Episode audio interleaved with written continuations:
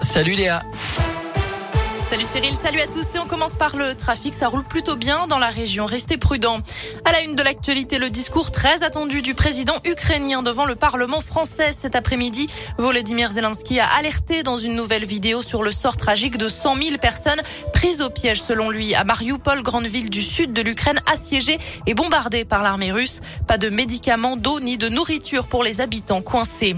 Le président américain Joe Biden s'envole lui pour l'Europe. Il participera demain à plusieurs réunions de pays occidentaux. De nouvelles sanctions économiques et financières envers le régime russe devraient être annoncées. Un embargo sur le gaz et le pétrole russe n'est pas possible. En revanche, voilà ce qu'a déclaré ce matin le président de l'Assemblée nationale, Richard Ferrand, au 28e jour de la guerre.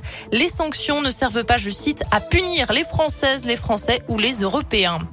180 000, c'est le nombre de nouveaux cas de Covid en 24 heures. Nouvelle hausse en France et près de deux tiers d'entre vous estiment que le gouvernement a levé trop brusquement les restrictions. C'est la tendance de notre question du jour sur radioscoop.com. C'est d'ailleurs l'avis également de l'Organisation mondiale de la santé qui déplore ces assouplissements récents en France, mais aussi en Allemagne, en Italie ou encore au Royaume-Uni. Un troisième suspect interpellé à Nantes après l'assassinat de Federico Martin Aramburu, l'ancien rugbyman argentin, a été tué par balle samedi à Paris. Une femme a d'abord été arrêtée, placée en détention provisoire et le principal suspect, Loïc Lepriol, ancien militaire et membre du GUD, groupuscule d'extrême droite, a lui été interpellé en Hongrie.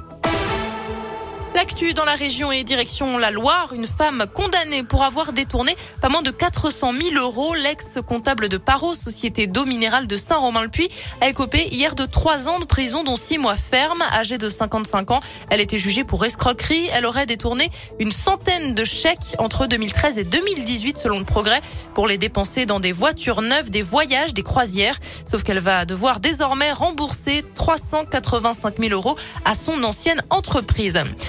Un blessé grave ce matin sur l'A71 à hauteur de Joseran dans le Puy-de-Dôme. Une violente collision a eu lieu entre une camionnette et un smirmorque. Selon les pompiers, le premier véhicule est venu percuter l'arrière du poids lourd pour une raison inconnue. Le chauffeur du véhicule s'est retrouvé coincé sur la remorque. Il a dû être désincarcéré puis héliporté au CHU de Clermont.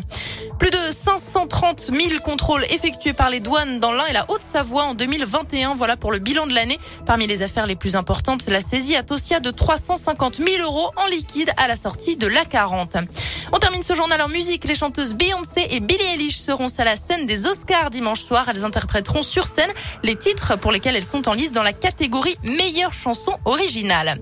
Elle en termine avec la météo du soleil cet après-midi, des températures qui vont de 13 à 16 degrés. Même programme demain matin du soleil. On restera en revanche sous la barre des 10 degrés pour le matin.